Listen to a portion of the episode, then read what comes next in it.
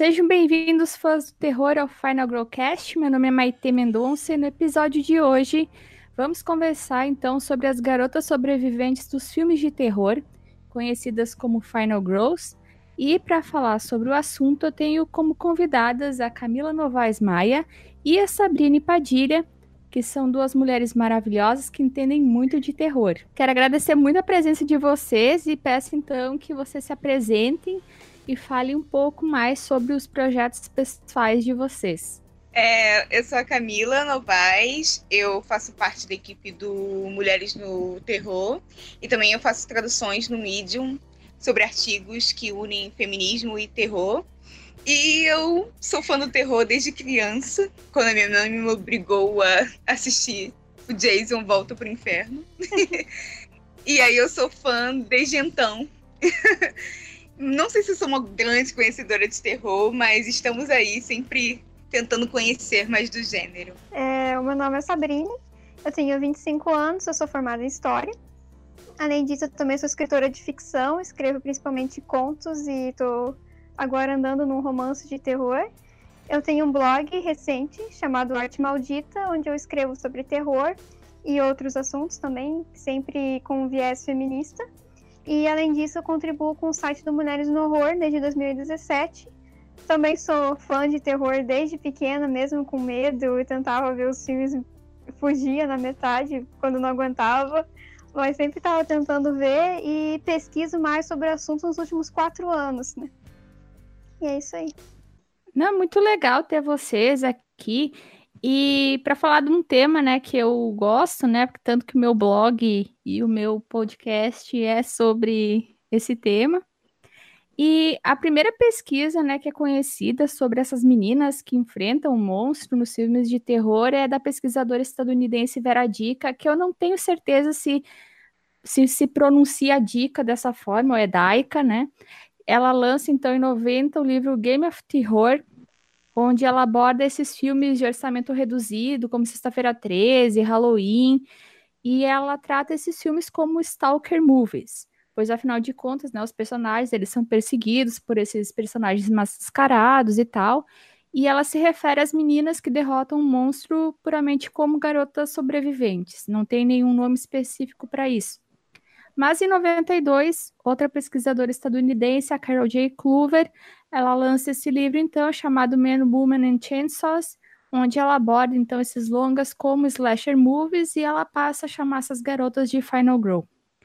Segundo a Clover, né, para você ser a garota que sobrevive no final, uma Final Girl, você deve ser virgem, ter uma percepção do que está acontecendo, tanto que é ela que encontra né, o corpo dos amigos normalmente, pois ela consegue prever o que eles não conseguem, evitar o uso de drogas elas são personagens andrógenas, né? Que elas possuem características tanto masculinas quanto femininas.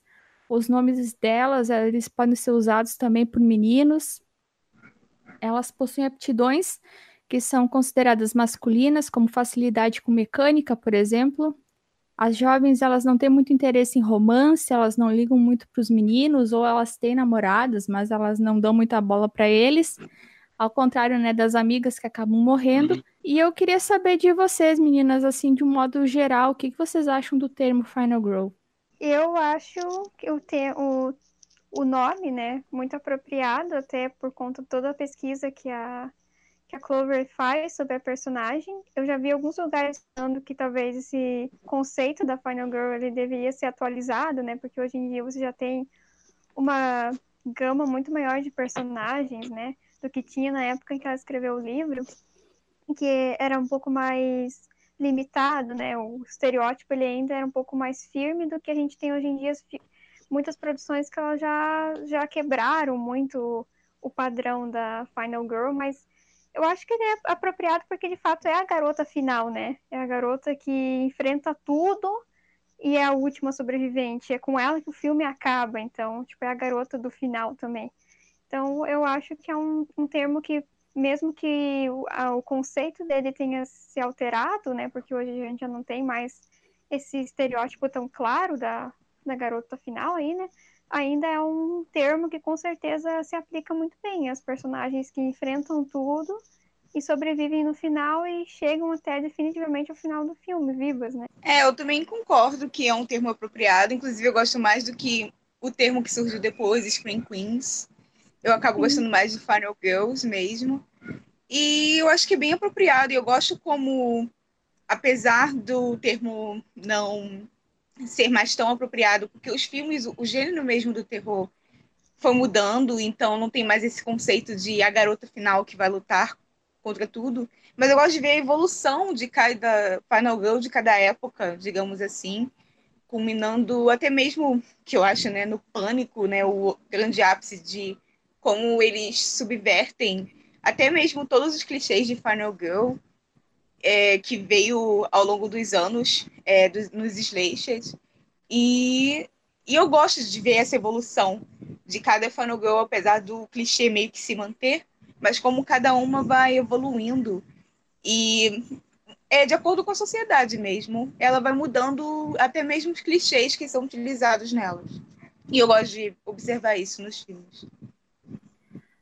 Eu particularmente, eu gosto, né? Eu gosto desse, dessa terminologia, né, para personagem, desse termo para personagem. E só que eu acho assim, a única coisa que eu não curto tanto é que eu acho que uh, muitos dos filmes ficam muito engessados nessas regras e depois, uh, tipo, a cultura pop ela começou a se apropriar muito dessa coisa da Final Girl, começaram a fazer filmes com esse, com esse nome e tal. E daí eu meio que acho assim que o Final Grow ele é um termo que ele é mais apropriado se a gente for pensar em cinema de terror estadunidense. Por exemplo, quando tu sai um pouco fora disso, vai, por exemplo, para os filmes canadenses da mesma época, tu vê que tem uma diversidade maior na, nessas personagens. Tem a Final Grow, mas ela, elas são diferentes. Por exemplo, né, tu vê que as garotas são sexualmente ativas, né? Como a Lana, daquele filme do Terror Train, que não é muito conhecido no Brasil. A própria personagem da Jamie Lee Curtis no filme Prom Night, né? A Kim, é uma personagem que tem namorado, que é uma pessoa que tem aquelas questões adolescentes normais que normalmente as Final Girls americanas não têm isso, elas são muito mais recatadas. Tipo, até tem uma cena lá que a Kim, ela dá um conselho sobre sexo, né, para as colegas dela, para uma colega, acho que foi no, no vestiário, quando elas estavam conversando. Então a própria Lana ela não é também muito inocente, tanto que ela ajuda, né, no trote no começo do filme do prom, do Terror Train, né, por exemplo. E assim, uhum. como vocês enxergam a teoria aplicada para as garotas sobreviventes dos filmes canadenses? Vocês acham que funciona para elas também esse termo da, da Carol da Carol J. Clover? Bom, eu acho que talvez na época em que ela escreveu o livro, como eu acho que ela é norte-americana, ela estava pensando na, na Final Girl norte-americana, né? Então, acho que cada região, né, do mundo, porque até essa questão do slasher, ela é muito mais forte na América do Norte, de forma geral, né, seja Estados Unidos ou Canadá, do que em qualquer outro lugar, né? Você não tem muitas Final Girls, sei lá, asiáticas ou na Europa mesmo, porque toda essa cultura do slasher é uma cultura norte-americana. Então, acho que apesar da, da personagem em si não se adequar tão bem a essa questão da Final Girl virginal, pura, inocente, o, eu acho que é a Final Girl canadense teria que seguir regras próprias das Final Girls canadenses. E eu acho até que, como eu, tava, como eu tinha falado antes, o termo hoje Final Girl ele já já abrange uma gama muito maior de personagens, né? Tipo, de atitudes, até depois mesmo da releitura que o Pânico foi fazer nos anos 90 da, da, da questão da Final Girl, a gente já tem uma noção mais elástica do que seria né, essa Final Girl. Mas como você disse mesmo, às vezes acaba ficando um pouco engessado, né? Fica, tem que seguir certas regras para se considerar uma Final Girl, e os filmes ficam meio que relaxados nisso por muito tempo, né? O cinema de terror ficou relaxado, acho que nessa nesse estereótipo da mocinha que tem que sobreviver no final, que tem alguns conceitos ali que o filme do slasher ele quer trabalhar, né? Toda essa questão moral de julgamento em cima dos jovens também, né? que a Final Girl ela é o, o, modelo da menina que tem que ser seguido, né? Tipo, ela sobrevive porque ela tem um comportamento correto. E eu não, não conheço tanto assim sobre o cinema canadense das Final Girls mesmo, né? Conheço muito melhor as norte-americanas, mas eu acho interessante que eles tenham a própria versão deles, as Final Girls, né? Que eles tenham uma versão que respeite as regras tipo sociais do Canadá, né? As questões morais do Canadá também, porque a gente vê o quanto mesmo próximos dos países a gente tem ali uma mudança bem grande de personagens. Sim, eu também me surpreendi com as Final Girls canadenses, porque eu não conhecia muito o cinema de terror canadense. Aí, por é, você me recomendou, né, para assistir o Terror Train, e eu acabei reassistindo o Pro Night, que eu tinha assistido há anos, eu nem lembrava muito. E foi uma surpresa ver que realmente existem muitas diferenças e como realmente os canadenses eles criaram sua própria versão de Final Girl. E eu acho que se outros países também fizessem é, seu próprio slasher, que provavelmente tem, eles com certeza, se eles é, reaplicassem o, a Final Girl, o conceito de Final Girl, eles iam adaptar para as regras da sociedade, de, da sua própria sociedade. Então, com certeza, a teoria Final Girl realmente é mais americana mesmo, então não se aplicaria. E eu acabei gostando muito das Final Girls canadenses, eu me surpreendi. E os dois filmes são com a Jamie Curtis, e eu até achei legal, porque era na mesma época de Halloween, basicamente. E é legal para fazer um paralelo até com a própria atriz, porque a Laurie ela é completamente diferente da Kim, né, de Prom Night, e da de Terror Train, que eu esqueci o nome agora. E, e é legal ver como a Laura ela é tímida, ela é recatada e ela é o estereótipo Final Girl americano. A teoria Final Girl, ela é virgem, ela nem tem namorado, ela só tem um crush no, no cara da escola. E já a Kim e a do Terror Train, elas são completamente diferentes. Elas têm namorados, elas são sexualmente ativas. E eu gostei de ver isso. É, e fazer esses paralelos até com a própria atriz, com a própria Lee Curtis, e como ela fez Final Girls tão diferentes uma da outra. E eu gostei bastante. Mas eu acho que é isso. A teoria Final Girl, ela pode, ela é aplicada mais pro americano mesmo. Eu acho que realmente se a gente for pensar no terror é, de outros lugares, realmente, até porque, como a Sabrina realmente disse, Slash é muito próprio da América do Norte. Então, é um conceito mais deles, então, mas que bom que foi ressignificado também ao longo do tempo. É isso, é bom ver que como mudou com o tempo, principalmente depois de Pânico, foi meio que ele pegou todas essas regras que engessaram, que eu realmente concordo, engessaram os filmes ao longo do tempo e como ele meio que jogou na cara como isso engessava os uhum. filmes. E eu não sou, eu sou muito coisa para falar porque eu amo Pânico, é um dos meus slasher uhum. preferidos, exatamente por isso, porque ele subverte tudo. E eu gosto muito disso. E tem um filme também que eu gosto muito, não sei se vocês gostam também, que é bem recente, que é o Final Girls, que é como ele Nossa, pega todos os clichês de filmes de slasher e ele faz meio que, não é bem uma paródia, mas é mais um pastiche, uhum. porque eu considero mais uma homenagem do que realmente é uma zoação com os clichês do gênero. E eu acho esse filme tão bom e tão lindo, ele me fez chorar. e eu me surpreendi pra caramba com esse filme. eu achava que era só eu, mas eu também. Toda vez que eu assisto esse filme, eu choro.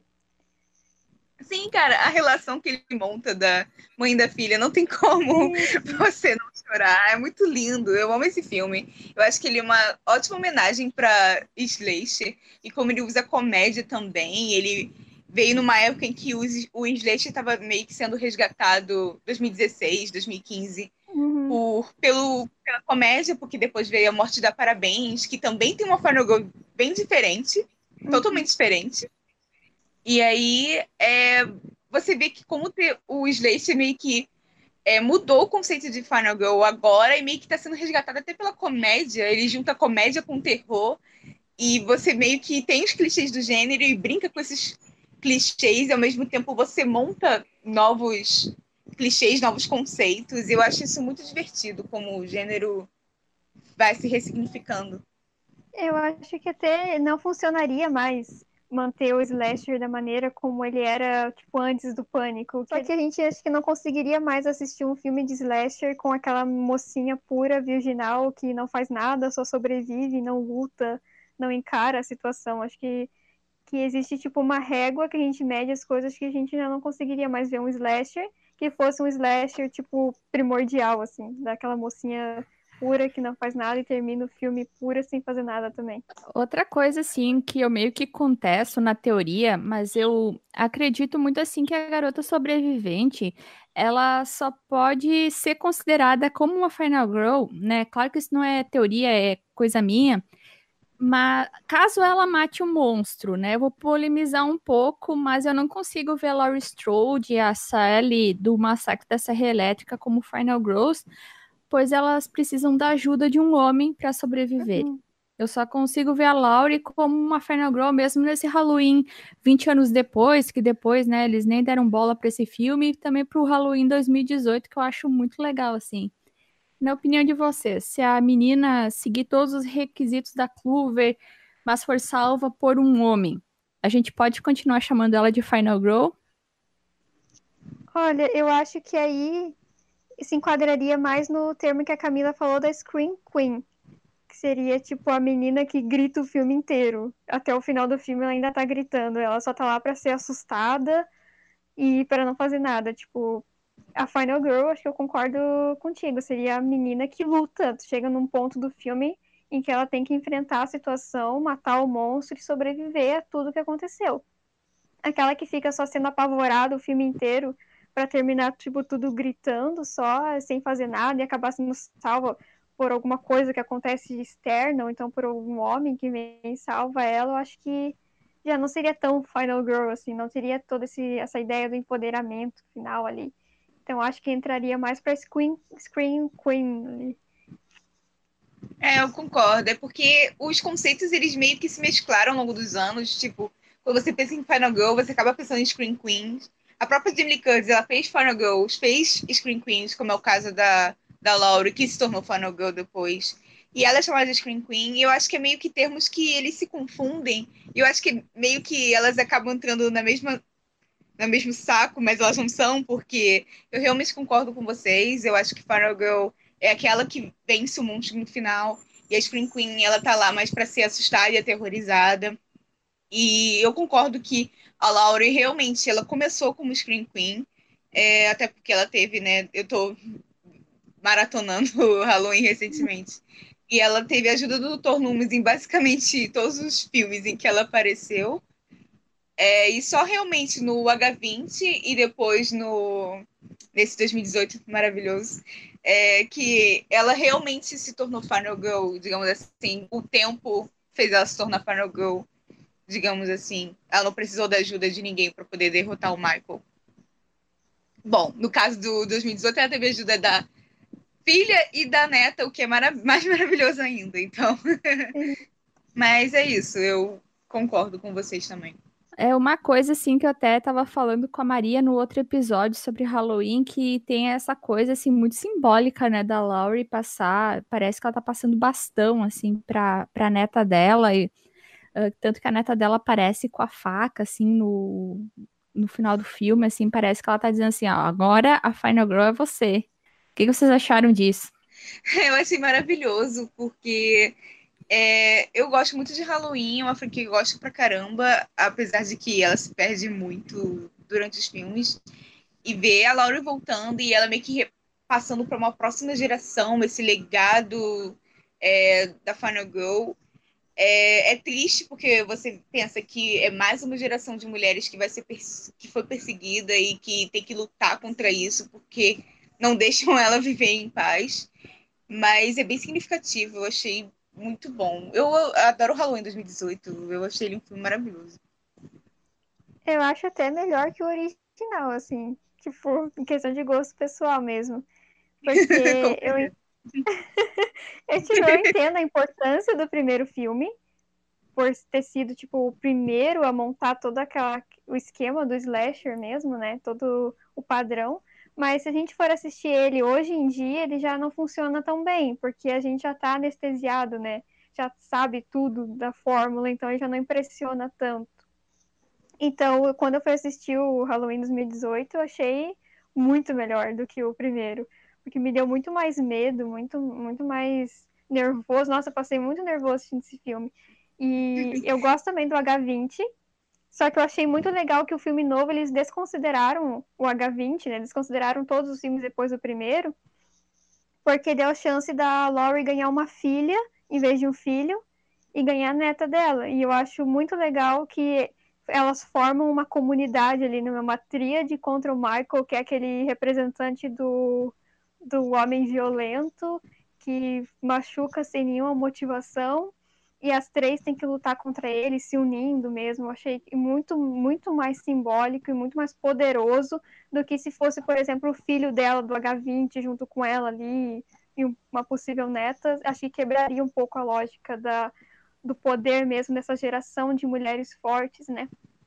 Então, eu achei a, a, toda a transformação da Laurie muito legal, porque quando eu vi o trailer, eu achei que ela ia ficar muito aquela coisa tipo, em defesa das armas, tipo, vão se armar para se defender dos bandidos e tal.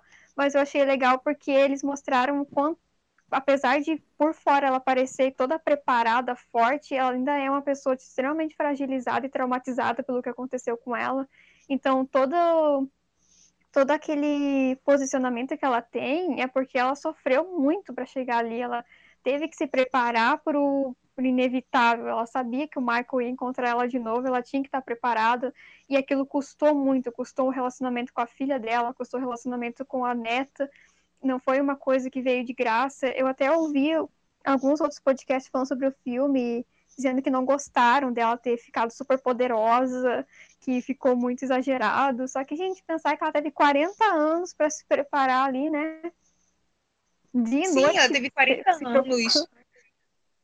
40 anos é. pensando e sonhando, provavelmente sempre tendo pesadelos com o fato do Michael poder voltar a qualquer momento. Ela, ela sofreu, assim, um trauma muito grande. E é assim como nós mulheres, nós sempre somos vigilantes por, por causa da sociedade que nos faz ser uhum. vigilantes. Uhum. Porque elas sempre falam que nós vamos ser violentadas e nós vamos ser, porque a sociedade ela é criada estruturalmente para ser assim. A Laura ela teve que ser duplamente vigilante, porque ela tinha um perigo realmente ao encalço dela. E ela teve 40 anos para se preparar, gente. Não é muito complicado assim. Os caras acham que só porque é mulher. ah, e é, e é uma mulher mais velha ainda por cima, ela não pode ter esse, esse poder. É basicamente isso. Eu não tenho paciência. Ah, eu também não. Eu ouvi até a coincidência que é o, o tema do podcast também era Final Girls, né? Aí eu fui dar uma escutada para ver o que, que eles estavam falando, assim, né? E eu, tipo, não conseguia ficar ouvindo muito, porque eles falavam umas coisas muito, assim, tipo... Quando se falaram da Laura, eu já fiquei, tipo, gente, é uma mulher 40 anos vivendo dia e noite naquele pesadelo é óbvio que ela treinou, que ela se preparou para aquilo, entendeu? Não foi, ah, eu acordei hoje e vou montar minha casa cheia de armadilha aqui porque eu sei que o Michael vai fugir hoje e tô esperando ele. Não, há 40 anos eu não tenho sossego na minha vida. Eu só vou ter paz quando eu encarar com ele de novo e saber que ele tá morto. Então, te imagina a gente naquela situação. É óbvio que a gente não vai ficar com uma casinha ali, sem cerca, sem muro, sem nada, esperando um dia nada acontecer ela tá preparada, ela teve tempo para isso. E aí a gente vê, às vezes, caras que não tem preparo nenhum nos filmes, do nada viram os Rambo, Matador, e ninguém critica isso, né? Agora ela. Exatamente. Filmes de ação de Brucutu é basicamente feito por caras que do nada eles a gente descobre que eles eram agentes esse tempo todo e por isso eles têm todo o preparo do mundo. Porque antes ele era só um cozinheiro que tá em um monte de gente de refém, por exemplo. Aí do nada ele tem poder para atirar em todo mundo. E tipo, isso é e crescemos com isso. Sabe? crescemos. Pode, pode falar, Camila. Não, pode falar. Eu era só para completar que a gente cresce com essa visão masculina de que do nada eles podem fazer tudo. E sendo que mulheres elas têm que estar vigilantes o tempo todo, elas têm que estar preparadas o tempo todo. É basicamente como a sociedade cria as mulheres, ao mesmo tempo que ela tenta tirar essa autonomia das mulheres. E é esse paradoxo que vivemos. Mas é basicamente isso. Assim, outra coisa que eu gostei muito nesse Halloween foi justamente que eles mostraram, uh, tipo, as cicatrizes que as mulheres têm de enfrentar o monstro. Normalmente, nos outros filmes, eles matam logo a menina que sobreviveu no primeiro filme.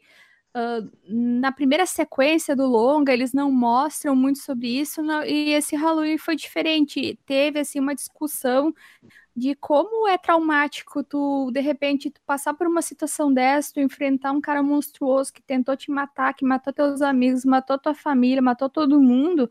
É uma situação muito punk, eu achei muito legal eles terem abordado isso, sabe? O, o que que acontece na vida de uma pessoa que passou por esses traumas. Até vejo, por exemplo, filme como O Hora do Pesadelo 3, que mostra um pouco da Nancy, né? Como ela lida, que ela tem que tomar remédio, né? Depois que ela passou, né? Enfrentou Fred Krueger e tal. Mas no Halloween não, e no tipo, no sexta-feira 13 também não. Eles matam logo a menina que sobreviveu, tu não sabe o que aconteceu, porque eles preferem fazer isso do que lançar um diálogo, né? Mostrar um filme sobre o assunto. Então achei bárbaro assim que no Halloween eles tenham feito isso. Vocês gostaram disso? Eu gostei muito disso, porque realmente é o que você falou. O filme de, é, filmes de terror, eles não dão esse preparo para lidar com os traumas. Eles não entram nunca nesse tema de li, se lidar com os traumas. É sempre no, principalmente Slash, é sempre, né, no, na continuação seguinte, eles matam o, a Final Girl uh, anterior para uma nova Final Girl vai sofrer. E aí, é, e é isso. As continuações, elas nunca lidam com os traumas é, da dor do que aquela pessoa sofreu. Ela, afinal, ela foi perseguida e quase assassinada, mas parece que os diretores não tinham coragem de lidar com isso, de lidar com esse tipo de trauma. É, e eu gostei muito disso no Halloween, exatamente, que é o que realmente eu acho que é, atualizou muito ele também é, é para 2018, porque nós estamos vendo uma, numa, sociedade que nós temos que encarar nossos demônios, muitas pessoas fazem terapia, nós temos que lidar com traumas, uma sociedade que está tentando lidar com seus traumas passados, apesar. É... E eu achei que isso atualizou muito também o filme. Ele não ficou engessado em moldes é, passados. O John Carpenter, eu acho que ele soube atualizar muito bem o filme para 2018, para época atual e conversar com a nossa geração. Eu acho que esse filme conversa muito com a nossa geração. E eu acho que por isso que ele ficou tão bom, ele não ficou preso ao passado. Apesar de ser nostálgico, porque é a volta da franquia, ele soube ser atualizado. Eu, ach, eu achei ele um trabalho maravilhoso, inclusive. Eu achei, eu acho essa discussão do trauma muito boa, porque tem filmes às vezes em que as pessoas matam e parece que aquilo não tem nenhuma consequência, não tem nenhum peso moral, não tem nada. Tipo, matei uma pessoa, nossa, eu faço isso todos os dias, nem senti. E eu acho muito legal quando eles trazem isso para personagem que sobreviveu a, a, coisas horríveis. Até fazendo um paralelo com, com o próprio Pânico, né? Toda a saga dele, você acompanha a mesma personagem, que é a Sidney, sofrendo várias vezes pelas mesmas coisas. E toda vez que ela tá de frente de novo com o, com o assassino, a cena em que ela, tipo, ela cai na real, meu, tá acontecendo de novo, você sempre vê a expressão no rosto dela de não acredito, sabe? E ela tem que passar por tudo aquilo mais uma vez, até o quarto filme, né, que é o mais recente, ela escreveu um livro autobiográfico para reinventar ela mesma, tipo, lidar com o trauma, com tudo que aconteceu. Então, tipo, eu acho muito bom quando os filmes eles mostram que a violência ela tem uma consequência psicológica e moral e não é tipo super divertido matar pessoas.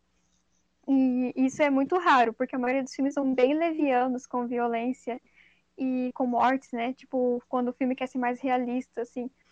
E o Pânico e o Halloween, eles conseguiram pegar essas personagens e trabalhar com elas até o final, não desistir delas, não largar elas no meio do caminho, tipo, desconsiderar tudo que elas passaram para ganhar novos personagens e uma cara nova. E mesmo assim continuarem super atuais e filmes muito potentes, né? E eu acho que é sempre bom quando eles mostram como a personagem foi marcada pela violência, mas ao mesmo tempo que ela não foi vitimizada, sabe? Não ficou naquela posição do tipo, tadinha de mim, não. ela conseguiu se reinventar, ela conseguiu enfrentar toda a situação, né? A Laurie se preparou 40 anos para enfrentar o Michael e conseguiu derrotar ele, né? Mesmo que a gente saiba que vai ter outro filme, provavelmente ele vai voltar, né? Mas ela é. conseguiu derrotar ele, né? E a Sidney é a mesma coisa. Cada vez que aparece um Ghostface novo, ela tá preparada para lutar e se defender e se proteger até o final e lidar com os traumas da maneira dela. E ela é uma personagem excelente, que eu acho que é tipo a minha favorita desde que eu era criancinha, assim, eu assistia os filmes do Pânico e eu ficava, nossa, eu, eu gosto tanto dessa personagem, eu não sabia por quê. Depois, quando eu fiquei mais velha e comecei a ver os filmes, eu entendi que ela é uma personagem muito foda, ela é uma personagem maravilhosa, muito bem escrita, muito bem desenvolvida. Que são filmes também que conseguiram manter a qualidade ao longo da época, das épocas que foram feitos.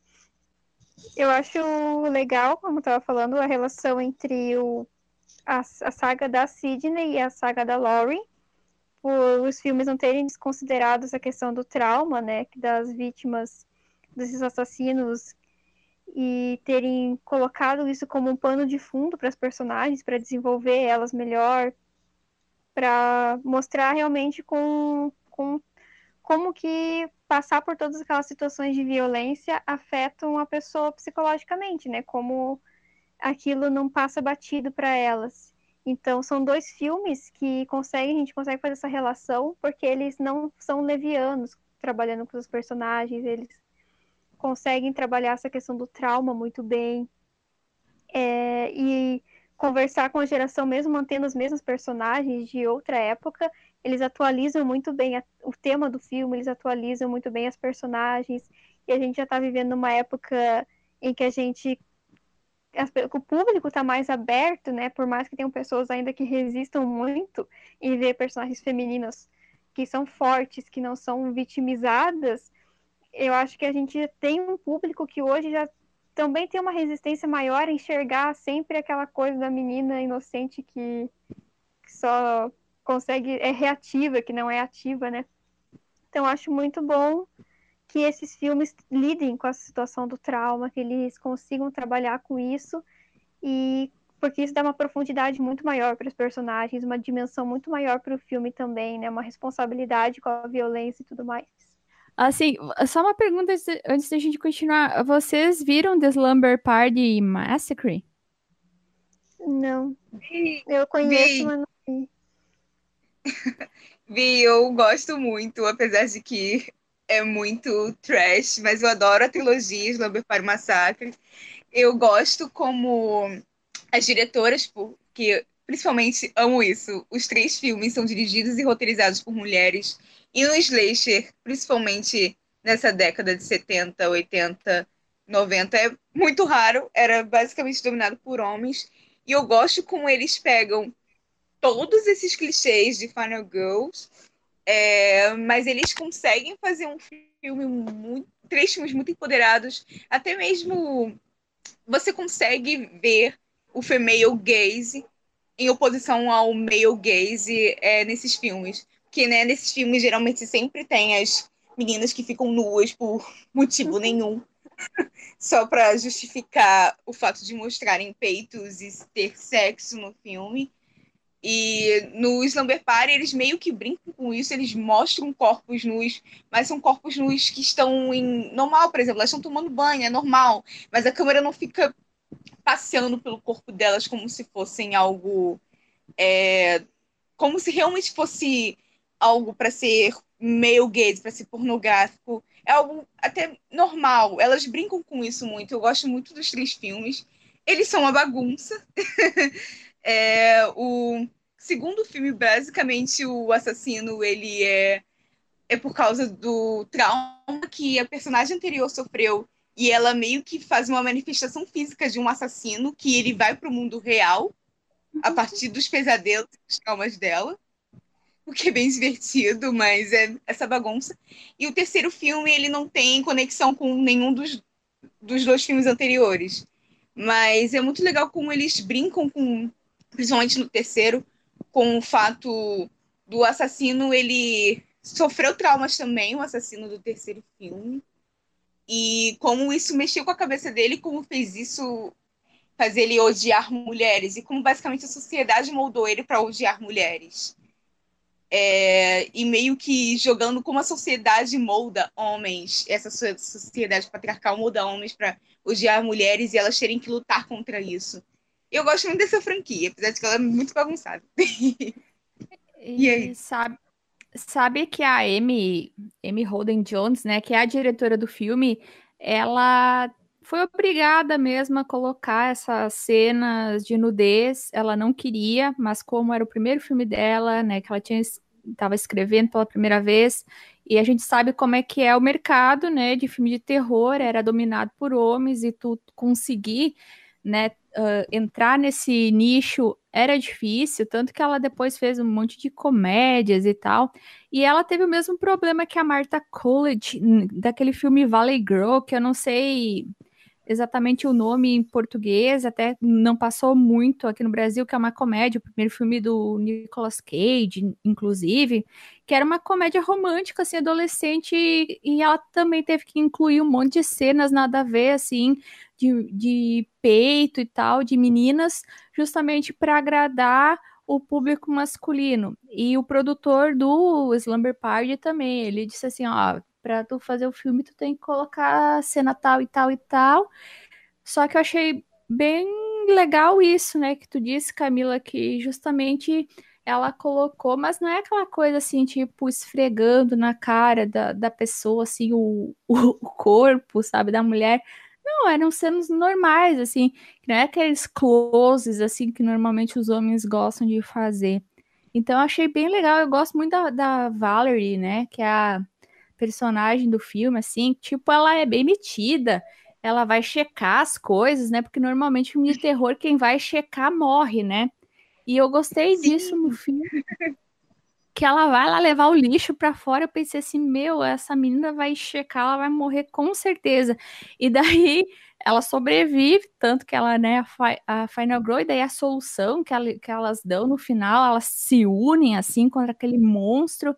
É muito legal. E, tipo, essa a atriz que fez a Valerie, ela, tipo assim, ela foi meio excluída depois, ela teve problema com o alcoolismo, ela morreu vítima de suicídio também. É uma história super triste, assim. E é muito. Acho chato que esse filme, né, essa franquia, não tenha tanto apelo, que as pessoas não conheçam muito no Brasil. Mas ela tem um grande significado, assim. É muito legal tu ver o olhar da mulher sobre, sobre uma coisa que é extremamente masculina, né? Sim, eu nem sabia de todas essas coisas dos bastidores, eu nem sabia que o produtor brigou a diretora. Então, eu gostei, gosto ainda mais do caminho que ela encontrou. Ah, tem que botar nudez? Então, ok, vai ser do jeito mais natural possível. E eu gostei muito disso. Não sabia de, sobre isso da atriz da Valerie, isso é muito triste. E realmente eu gostaria tanto que as pessoas conhecessem mais Lumber Party Massacre. É uma bagunça, é, mas todas as franquias de dessa época são. É, e é uma franquia muito importante, porque eu não sei dizer agora outros slashers dirigidos por mulheres. Eu, eu sei que eu conheço, meu é, conhecimento de terror ainda é muito limitado, eu ainda estou pesquisando muito, é, conhecendo novos filmes, mas é, eu gosto muito é, de Lumber Party Massacre, eu queria muito que ele fosse mais conhecido. É, tem tantas franquias ruins de slasher que são mais conhecidas do que Lumber Party Massacre. É, e são dirigidas por homens, então vale a pena assistir. Fica a dica, gente. Ah, eu não vi, mas eu vou ver então. Não, é, é bem legal assim a, a franquia. É, eu vi no YouTube, eu vi várias coisas, assim, tem muita coisa trash, assim, trash mesmo no YouTube. Daí, por acaso, eu parei, né, no The Slumber Party. E é engraçado que toda vez que eu, que eu leio isso, vem aquela música da Britney na minha cabeça. É. Mas assim, falando, né, dessas Final Girls, né, elas são virgens e sobrevivem por isso, né, porque os filmes de terror, de alguma forma, eles faziam a manutenção da moralidade, né, foi algo que a Camila e a Sabrina já falaram, e elas vão se transformando, né, então, com o passar do tempo, juntamente com o movimento feminista, né, com o, o, papel da mulher se transformando na sociedade, com a aceitação de que a mulher pode sim ter uma sexualidade, que ela não é intrínseca, né, com essa questão do casamento só assim, né, a mulher pode ter, então, uh, pode fazer sexo. E daí a gente começa a ver meninas que não são mais virgens, começa ali com a Alice no A Hora do Pesadelo 5, e tem a Sidney, do Pânico, a Julie, do Eu Sei O Que Vocês Fizeram no Verão Passado. Vocês gostaram dessas modificações? Assim, o que, vocês acham particularmente da Sidney Prescott? O que, que vocês acham da personagem? Ai, meu Deus, eu não sei nem o que falar. Eu, sem dúvida nenhuma, acho que de longe é a minha Final Girl favorita meu ícone de vida, assim, é o melhor personagem de filme de terror de todos os tempos. Então, eu acho que a Sidney, ela foi a primeira, né, a quebrar é, descaradamente o estereótipo da mocinha, né? Eu acho muito bom dos filmes do Pânico que eles não só é, discutem esse estereótipo da mocinha dos filmes, né? De ser aquela mocinha desinteressada em sexo, ser aquela mocinha puritana, como o próprio filme ele tem uma discussão por trás dele, no enredo mesmo, que fala sobre essa questão da violência contra a mulher, toda a questão moral da mãe da Sidney ser considerada uma vagabunda na cidade, porque ela traiu o pai da Sidney com, com outros caras ali. E a Sidney tem que lidar com toda essa questão da, do julgamento da, da mãe dela, de ter que encarar que a mãe dela não era aquele estereótipo da mãe que a gente tem na nossa, na nossa cabeça também e a própria personagem vai lidar com a sexualidade dela de maneira livre, né? E em todos os filmes isso vai ter um impacto também depois, né? Porque o primeiro namorado e o primeiro parceiro dela também era o assassino da própria mãe, então tudo isso vai ter um impacto no segundo filme, quando ela começa a namorar com outro cara. E a maneira como a questão de gênero está sempre dentro dos filmes, mesmo que não seja só na figura da Sidney, eles estão sempre colocando essa questão da violência contra a mulher dentro do enredo do filme do Pânico. Então, eu acho que a Sidney ela é importante por ter discutido abertamente a questão da Final Girl, que eu sou uma Final Girl diferente e admito isso para o mundo. Você que está assistindo o filme entende metalinguagem, é isso que eu estou te dizendo. É, e ao mesmo tempo que o próprio enredo do filme também fala sobre questões de, de abuso, de julgamento com, contra as mulheres, né? Então vai estar tá tudo no terceiro filme quando a gente vai descobrir o passado da Maureen, a mãe da Sidney, né? Que foi abusada quando era mais nova.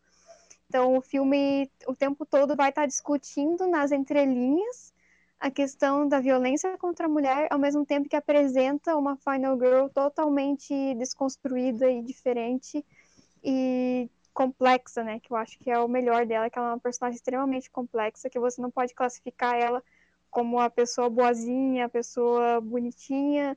Não, ela, ela tem comportamentos às vezes que não são que, que são discutíveis e ela não é perfeita. Ela não também é o padrão físico dela não é o padrão da menina bonita, assim, tipo loira, magra e curvilínea, né, que a gente tem do padrão de beleza da mulher também. Então, é, eu acho muito legal que a personagem dela e o filme, eles vão estar tá quebrando muitas barreiras e trabalhando com a questão de gênero, mesmo além da personagem principal. Então, tipo, para mim, são os slashers supremos. Tô esperando para ver se aparece algum outro para superar. Até hoje, até hoje não, não apareceu, né? Mas Pra mim, Sidney Prescott na, na, no céu e na terra. Assim. Realmente, eu tô com a Sabrina, difícil superar pânico. Coração meu sempre bate forte pro pânico. Sidney, eu é maravilhosa, eu amo a Sidney, ela realmente é tudo que a Sabrina falou. Eu adoro como o Pânico ele trabalha é, toda essa questão da violência contra a mulher. O Pânico 3, eles falam sobre Me Too antes de existir Me Too, uhum. basicamente, porque eles tocam na ferida de Hollywood. E isso lá em 2000, foi 2003? Eu não lembro se Pânico 2000. 3 foi em 2003. Foi 2000? Ah. Uhum. E, e eles já estavam tocando na ferida de Hollywood, como Hollywood também é, é um lugar onde que nós descobrimos, né, o que é, o Me Too escancarou, é cheio de abusos contra as atrizes, principalmente contra as atrizes que estão começando, tentando começar sua carreira. E, e é muito bom, a Sidney é maravilhosa. É, sobre o que vocês fizeram no verão passado, eu só eu gosto muito da Julie também. Eu gosto como é, o fato de que ela é culpada, eles atropelaram e mesmo ela sendo contra eles, eles guardarem, ela aceita é, eles guardarem esse segredo. Ela aceita o fato de que, ah, vamos guardar para não nos prejudicarem, mesmo ela sendo contra isso. E é legal ver como ela se sente culpada e como a culpa meio que também fica carregada. Ela também não é uma mocinha perfeita. Ela também, ela foi junto com os amigos, ela atropelou, ela foi contra, ela queria se entregar para a polícia ou chamar uma ajuda, mas é, um consenso entre amigos e ela se calou e ela guardou é, é, por tempo, pelo tempo também que ela guardou é, a culpa dela. Eu gosto muito da Julie por causa disso. Ela também, de certa forma, é culpada. Ela é culpada pelo fato de o cara perseguir ela, mas ela teve uma culpa. Ela atropelou um cara e ela guardou isso para si. Eles, ela a, guardou, ela não se entregou, ela não falou para a polícia e ela teve que carregar essa culpa. Eu gosto muito disso da Julie, como torna ela também complexa. Apesar de que eu sei que vocês fizeram no verão passado, eu não acho uma franquia tão perfeita quanto o Pânico, mas eu gosto muito disso também da, da Julie.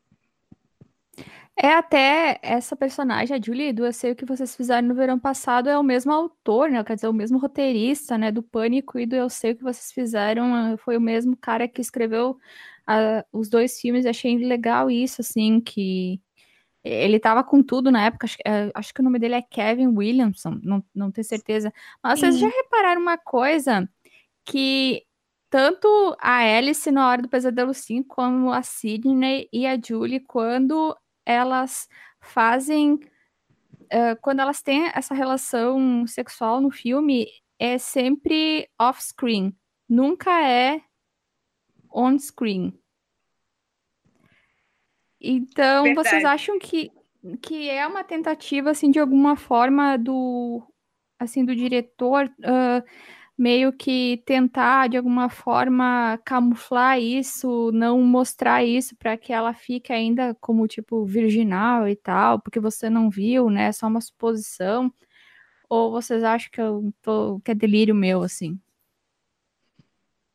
Eu concordo, acho que de uma certa forma meio que para mostrar uma certa moralidade, é meio que para separar elas das outras. Por exemplo, às vezes você tem o mesmo filme que tem outra cena de sexo com outra personagem que ela morre e a cena de sexo dela é mostrada. Às vezes ela morre durante o ato. E eu acho que, de certa forma, eles meio que é, desmitificam isso da, da Virginal, mas meio que ainda mantém uma forma de separar a Final Girl das outras. Eu acho que eu concordo com você. Eu nem tinha feito essa relação, mas é verdade. É off-screen. Então, eu acho que, de certa forma, meio que para mantê-la separada ainda das outras de certa forma. Eu acho que podemos ver isso, assim. A gente tem várias Final Girls mais atuais, né? Tivemos a, as presentes naqueles filmes chamados de torture porn, como Hostel 2, né? O Albergue 2, que é um filme que eu detesto, assim, mas eu acho que é legal a personagem, a Beth, né? Que ela era homossexual assumida, que era uma coisa que não tinha nos outros filmes. Eu gosto muito da Erin, né? De Você é o Próximo. A gente uhum. também tem a Jennifer do Revenge, que é Rape Revenge, né? O filme, mas eu acho legal que, uh, por ter sido dirigido por uma diretora, ela conseguiu fazer trazer uma nuance diferente para personagem, porque ela é uma menina assim que tu vê sexualmente ativa e tal, que normalmente seria eliminada no filme dos anos 80, mas ali ela se transforma então uh, numa personagem, numa Final Girl. E a gente também tem outros personagens super bacanas nessas novas safras de terror que fogem então um pouco desse estereótipo do que é a garota sobrevivente tradicional. E eu queria saber então, eu tenho três perguntas para vocês, vou fazer uma de cada vez. Então, o que vocês acham dessas personagens mais atuais? Uh, eu acho que são contribuições muito boas. Principalmente, eu pesquei um pouquinho do que vocês estavam falando de Rape and Revenge, que é um gênero que eu já tinha excluído complet completamente da minha lista de coisas para assistir depois que eu vi o remake de I Speak on Your Grave, né, é o Doce Vingança, e achei um filme horrível, um filme pessimamente filmado, que me revoltou bastante, porque, sei lá, o filme tem uma hora e quarenta, uma hora e cinquenta, e uma hora do filme é a cena de de estupro e tu vê, sei lá, meia hora ela se vingando dos caras de um jeito também te passa uma mensagem super errada. Mas eu gostei de Revenge. Por ser dirigido por uma mulher, eu achei que ele agregou alguma coisa pro gênero. Eu ainda tenho um pé atrás com fazer filmes desse tipo, mas eu dei uma chance pro Revenge por ser feito por uma mulher e eu achei que com certeza é uma diferença enorme que fez pro filme, porque a violência que a Jen sofre dura dois minutos fora de tela. Você não vê nada do que está acontecendo. Então, para alguém que foi vítima, por exemplo, não ativa gatilho visual. E o filme também não transforma ela numa vingadora do dia para noite. Assim, eu achei que ela ainda se mantém vulnerável. Você sofre por ela e você quer que tudo dê certo. Eu acho que por ser do cinema francês também tem toda aquela coisa da New French Extremely, né? Que sempre mostrar aquela violência gráfica bem forte, assim, né? Bastante sangue, bastante violência. E eu acho que é tão caricatural que você leva na brincadeira, então não, não tem aquele peso de verdade, como o Doce Vingança quer ser realista e acaba sendo totalmente equivocado na maneira como demonstra violência. E eu acho muito legal a, por exemplo, a mocinha do Final Girl de A Morte dá Parabéns. Eu acho ela uma personagem muito boa. É um filme muito divertido, porque ele renovou o slasher que muita gente já estava dando como um gênero morto, né? E ele trouxe isso de volta, eu achei bem legal a personagem dela, até porque ele quebra um pouco porque ela não é a última sobrevivente, ela tem outras personagens que sobrevivem no filme apesar dela ser a vítima principal ali, né, de morrer várias vezes durante o filme, outras pessoas, tipo, sobrevivem com ela. Então, também achei que também tá tendo essa mudança de deixar mais pessoas sobrevivendo no final. Eu não sei se até vocês chegaram a ver aquele Parque do Inferno, que é mais recente. E não, cheguei, tem... só vi o É muito legal, assim, tipo, é um filme. Hum, não tem muita novidade nele, assim, mas é um filme muito divertido. E a diferença da, do eu final acho que também... eu vi. É? Eu gostei bastante. Parque do, Parque do Inferno é daquele cara que ele é um ex-militar, que daí, uh, na verdade, é uma, uma moça que ela é sequestrada, assim, no meio da estrada, uh, por dois caras que iam cometer um assalto a banco, daí eles vão parar nesse lugar que, assim, meio afastado, daí tem esse, esse cara é Carnage Park, o nome do filme em inglês. Não, esse é outro. Não sei é se a gente tá falando do mesmo filme. O que eu tô falando é Hellfest em inglês. Ah, tá. Saiu então, ano passado. Desculpa. Não, imagina. É que tem tanto filme com o mesmo nome que até confunde, né?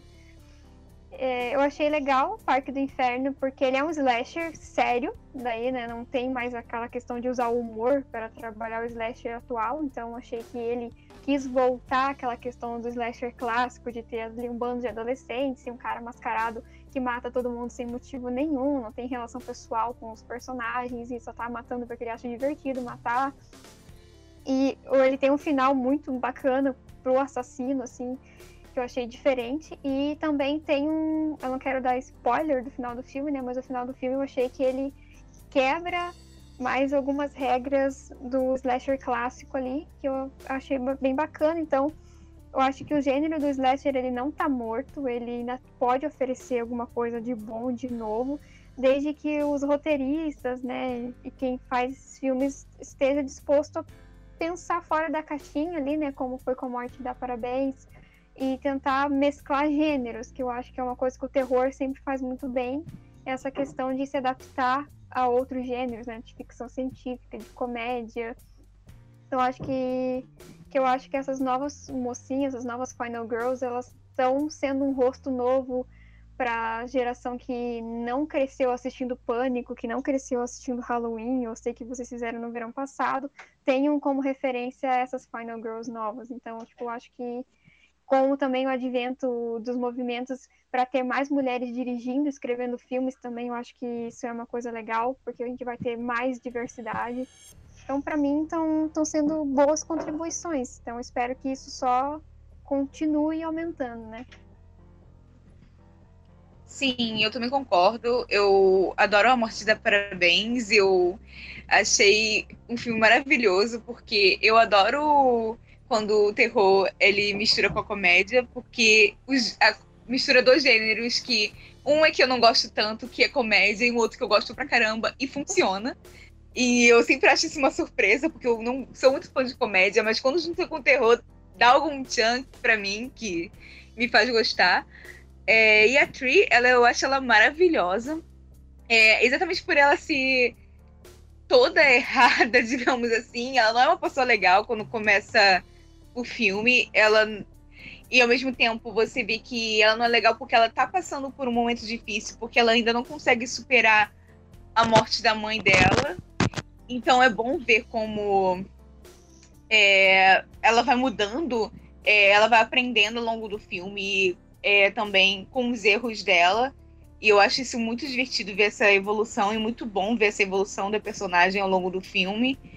É, tô doida para o segundo, ainda não vi. É, Revenge é um filme que eu achei que eu não. que eu também achei que eu não ia gostar, porque eu tava muito cansada de Rape Revenge. Mas como era por uma. dirigido por uma diretora, eu dei uma chance, e também porque eu tava seguindo a lista de só assistir filmes de diretoras. É, e aí eu gostei. Também tem minhas ressalvas, porque eu acho que Revenge é um subgênero que deveria ser deixado de lado por um bom tempo ou para sempre. É, mas eu gosto como dá para ver direitinho como é um filme dirigido por homem, como é um filme dirigido por mulher. Porque quando o Rape Revenge é dirigido por um homem, você vê o quão eles conseguem transformar aquilo de uma forma pornográfica. O estupro não vira mais uma violência, o estupro vira algo pornográfico. É quase como realmente mostrar a dor da mulher, só que meio que pro prazer do homem. E é algo nojento e horrível. E a Speech in Your Grave, é, ele é horrível nesse sentido porque ele é muito na cara que é isso, que é transformar o estupro em algo pornográfico para dar prazer para homens e eu acho isso muito ridículo. E aí você vê Revenge, você vê como a violência tratada ela é fora da câmera, mas você ainda sente a dor da personagem, você vê que é do ponto de vista da personagem, não dos estupradores, por exemplo, que Fit Your Grave ele é, apesar de mostrar a dor da personagem, eles mostram mais do ponto de vista do estuprador e como eles sentem prazer naquilo. É, e é bom também ver é, como ele faz essa evolução e, e realmente em Revenge ela não é uma vingadora full power perfeita. Ela vai aprendendo ao longo do filme como ela vai manusear a arma, como ela vai caçar. Ela ainda tá vulnerável no início, quando ela começa a caçada. Mas depois que ela consegue matar o primeiro, ela meio que. Ah, se eu conseguir matar o primeiro, eu posso ir até o fim. E acho válido quando no final do filme eles meio que subvertem e mostram o cara nu vulnerável. E não é a garota nua vulnerável.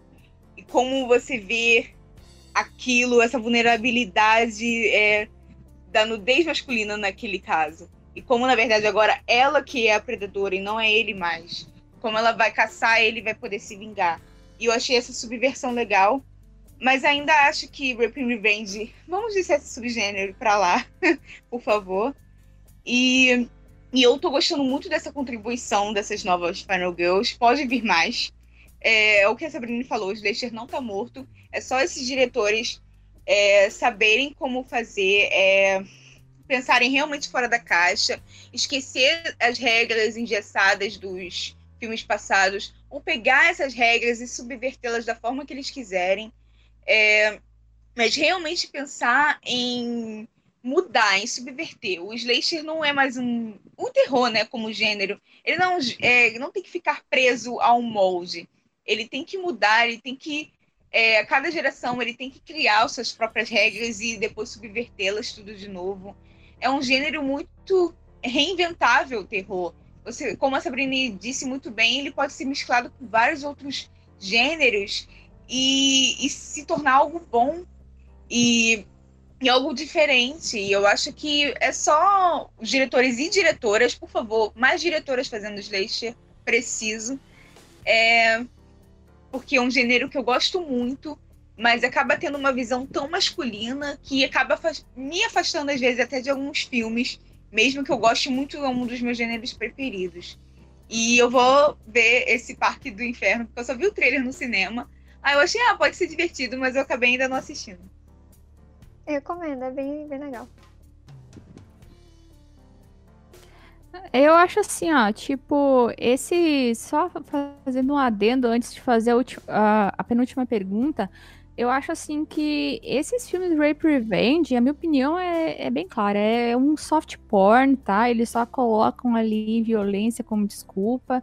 Eu acho que encerra aí com, com Revenge mesmo, que foi um filme que tem os seus problemas, mas é um filme legal.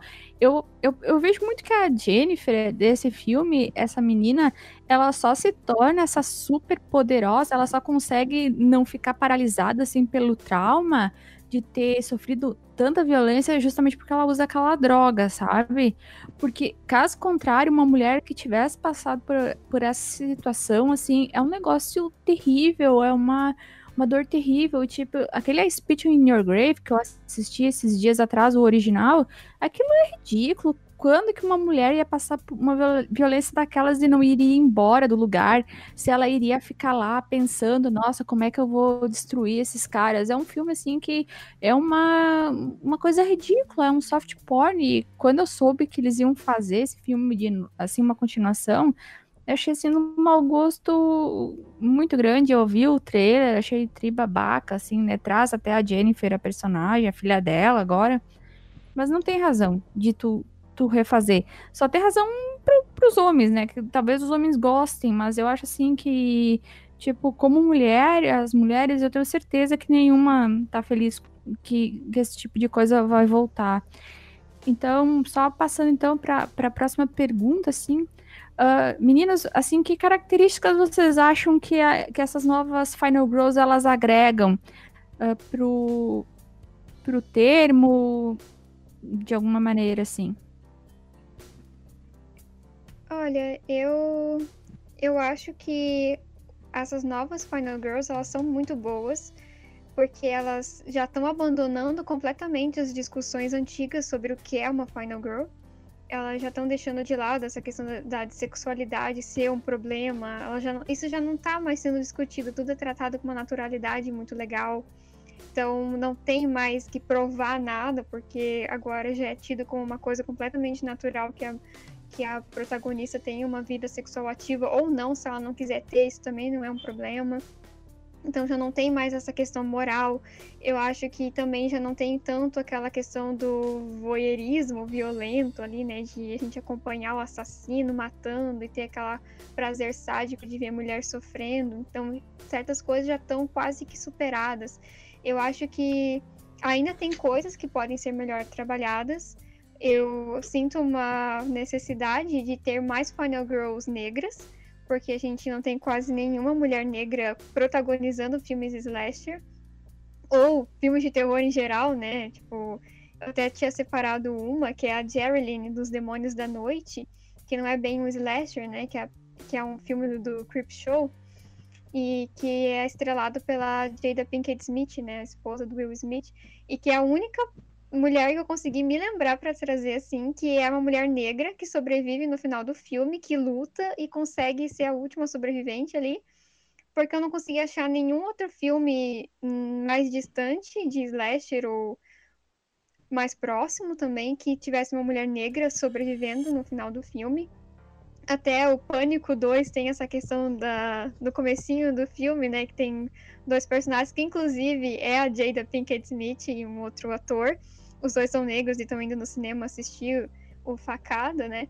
E eles falam que se tivesse um negro, o negro é sempre o primeiro a morrer no filme. E eles fazem toda essa brincadeira. E ela tinha acabado de fazer Os Demônios da Noite. Ela tinha sido a última sobrevivente no filme. Então acho que o Wes Craven quis ali dar uma alfinetada nessas, nesses, na ausência né, de personagens negros importantes. Apesar de que a própria franquia também não tinha muitos.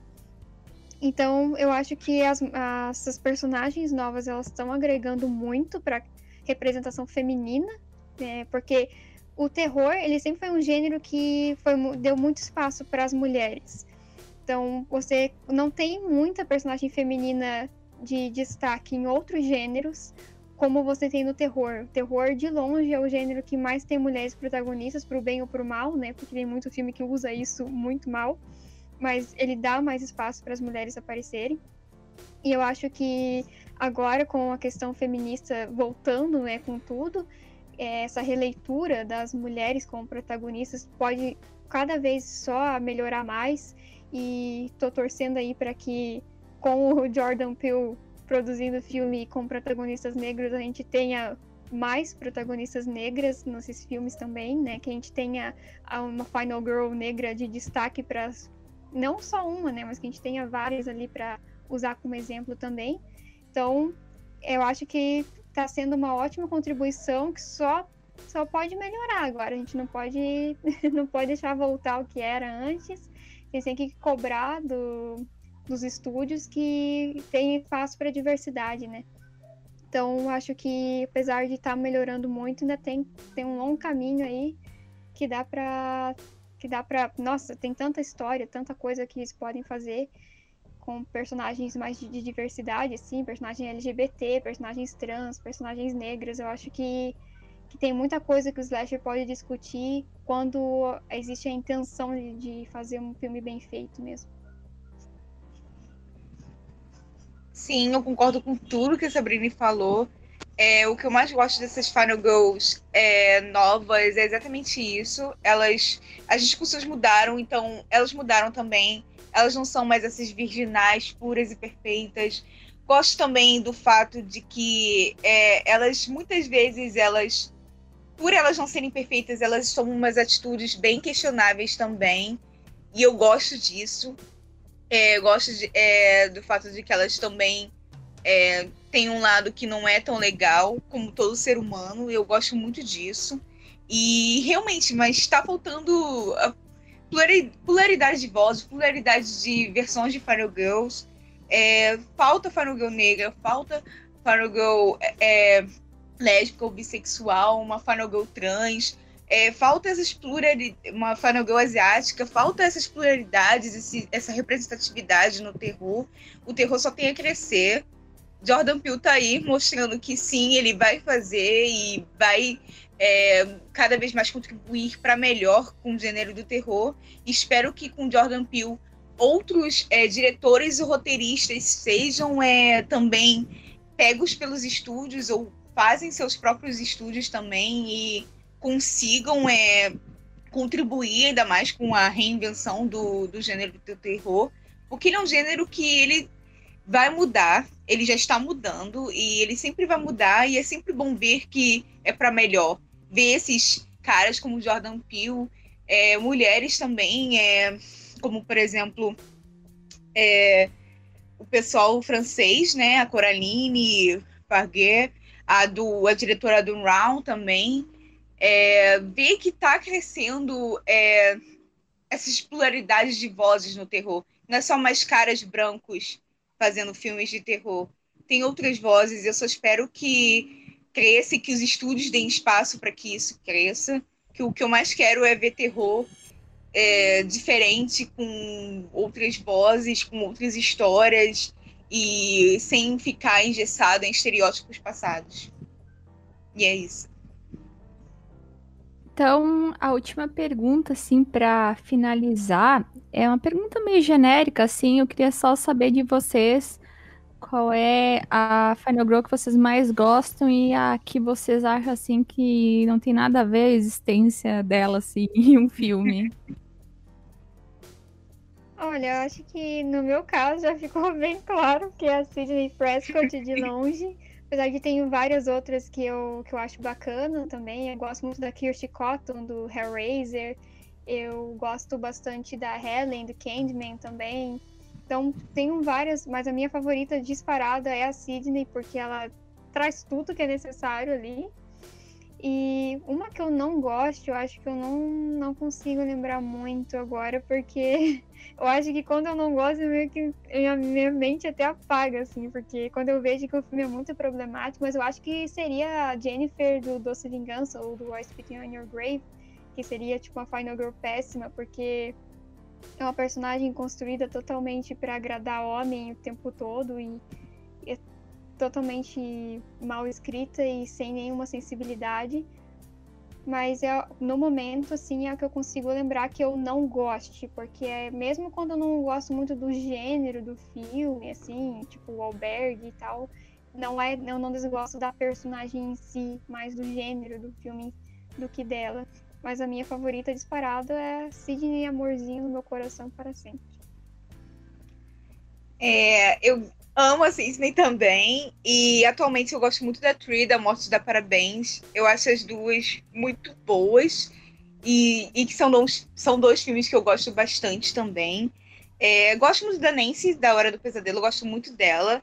É, eu gosto como ela, no fim, vai tomando as atitudes para poder enfrentar o Fred. Eu acho isso maravilhoso. Eu gosto muito da Nancy.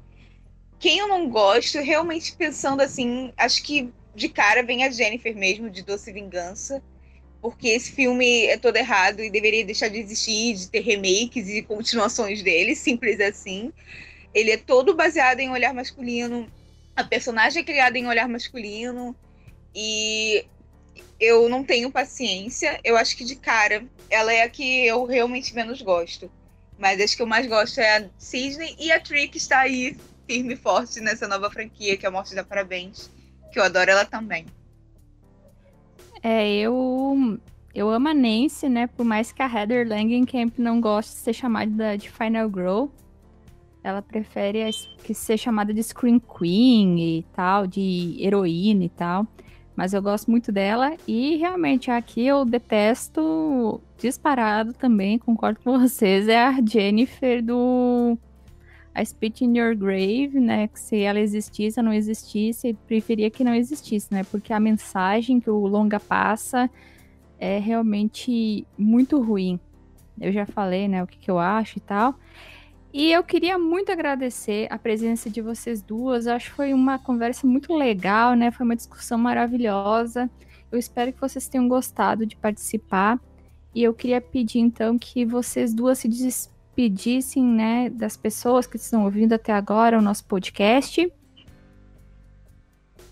ah, eu também queria agradecer muito o convite. Eu fiquei super feliz porque eu tinha recém escrito um texto que foi muito pesado para mim, que é relacionando o pânico com um relacionamento abusivo que eu me livrei há pouco tempo e saber que o texto ele chegou tão longe, que foi o que me trouxe até aqui. Eu fiquei muito feliz de ter sido convidada, apesar de estar nervosa de participar porque nunca fiz isso antes.